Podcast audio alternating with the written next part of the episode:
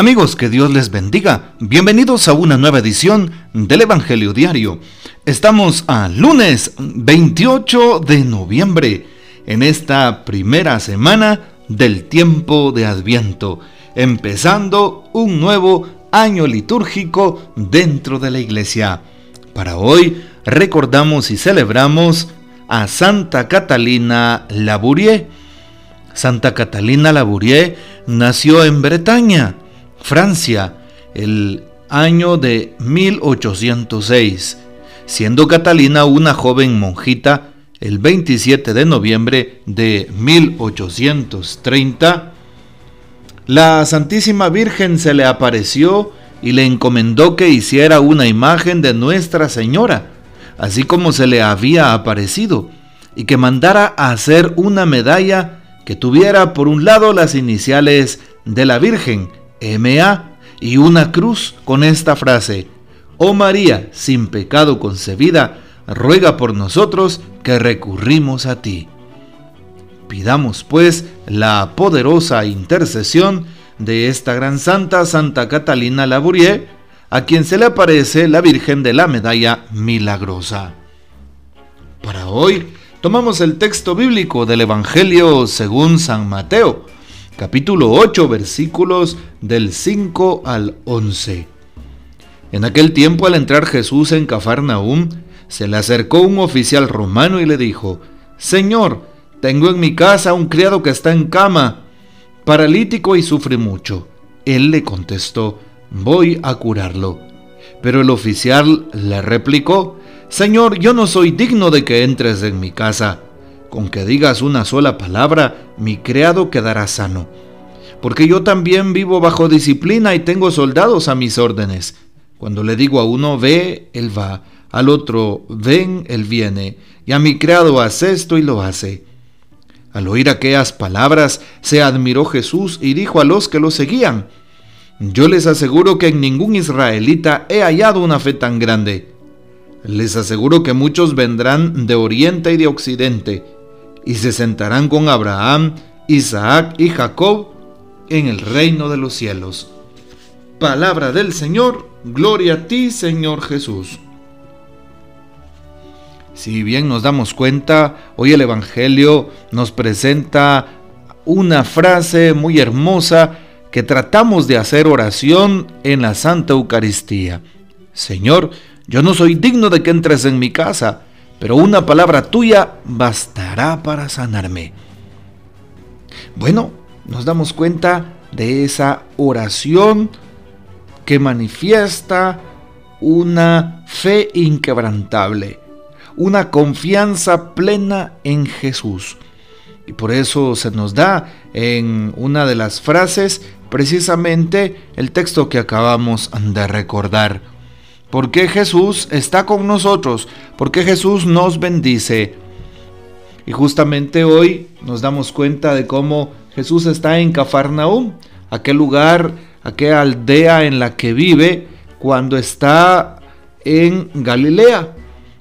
Sabemos que Cafarnaúm queda en la orilla del mar de Galilea. Justamente se acerca un centurión romano, pero llama la atención porque los romanos se supone que son eh, aquellos hombres que tienen una cultura propia, tradiciones propias, una religión propia. La religión propia de los romanos es el politeísmo, creen en muchos dioses, no solamente en uno, sino que en muchos. Y aquel soldado romano, aunque tiene esa cultura, aunque ha aprendido de pequeño lo que significa ser un romano, servir al imperio y al César, aunque tiene clara conciencia de los dioses romanos, pero él empieza a creer, abandona esas ideas, esa forma de pensar y empieza a creer en el Dios vivo, empieza a creer en las maravillas del Altísimo, empieza a ver a Dios en la persona de Cristo. Y por eso esa frase tan hermosa, yo no soy digno de que entres en mi casa. Pero bien sabemos que el Señor aprovecha para visitarle, el Señor aprovecha para estar con él. Nos damos cuenta que aquel soldado le dice a Jesús que con una palabra que diga todo va a estar bien. porque lo mismo le pasa a él con sus subalternos. Cuando les da una orden, cumplen lo que él les dice. De igual manera, el soldado cree que Jesús con una sola palabra podrá sanar a su familia entera. Una fe inquebrantable. Y por eso eh, se admira Jesús de todo lo que dice aquel hombre. ¿Y cuál es la frase de Jesús? En ningún israelita he hallado una fe tan grande. Vean cómo Jesús alaba la fe de aquel hombre. Así es, y aquel hombre que no es sino un romano, aquel hombre sino que es un pagano para los judíos. Aquella persona que creía en otros dioses o que era fuera de su cultura propia era simplemente un pagano. Pero hoy nos damos cuenta cómo el Señor nos va haciendo capaces, nos va haciendo dignos, nos va preparando. Dice que Jesús se admiró al escuchar aquellas palabras. Y precisamente, pues de eso se trata, de conquistar el corazón de Dios. Hoy le pedimos a Jesús que nos ayude a vivir una vida auténtica, una vida recta, una vida íntegra. Pidámosle eso al Señor en este día. Tomamos también para el día de hoy el comentario bíblico que hace el Papa. Sí, un comentario a las lecturas, sobre todo de este día lunes 28 em, de noviembre.